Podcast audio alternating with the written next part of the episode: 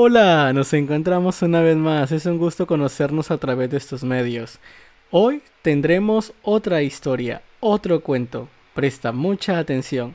No olvides seguirme en mis redes en www.amarmemas.pe o en Facebook como Amarme Signo Más.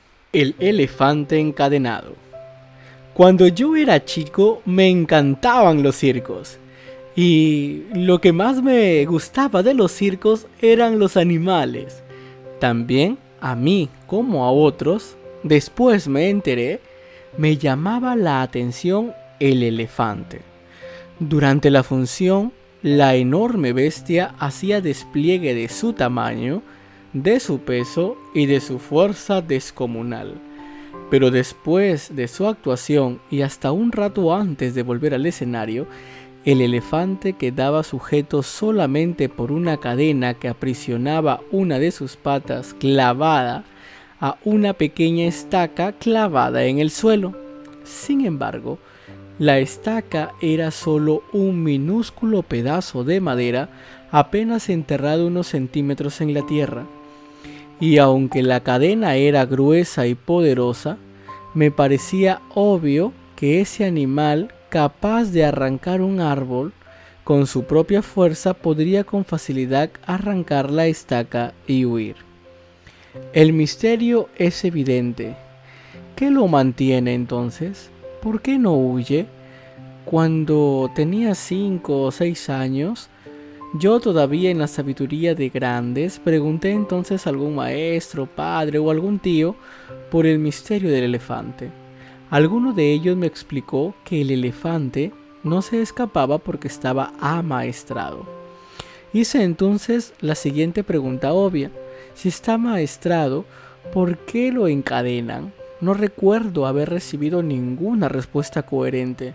Con el tiempo me olvidé del misterio del elefante y la estaca y solo lo recordaba cuando me preguntaba con otros que también se habían hecho la misma pregunta.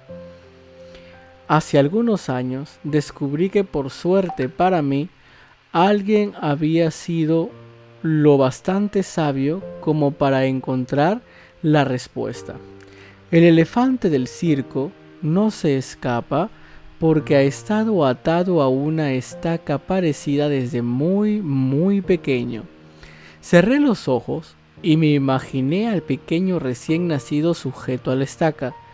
Estoy seguro de que en aquel momento el elefantito empujó, tiró, sudó, tratando de soltarse, y a pesar de todo su esfuerzo, no pudo.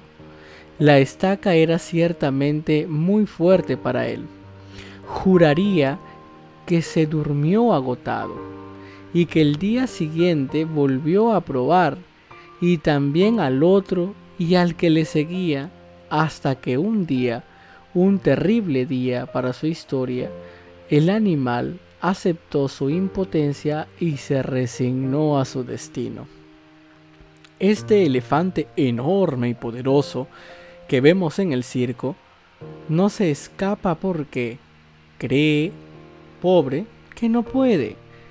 Él tiene registro y recuerdo de su impotencia, de aquella impotencia que sintió poco después de nacer y lo peor es que jamás se ha vuelto a cuestionar seriamente ese registro. Jamás, jamás intentó poner a prueba su fuerza otra vez.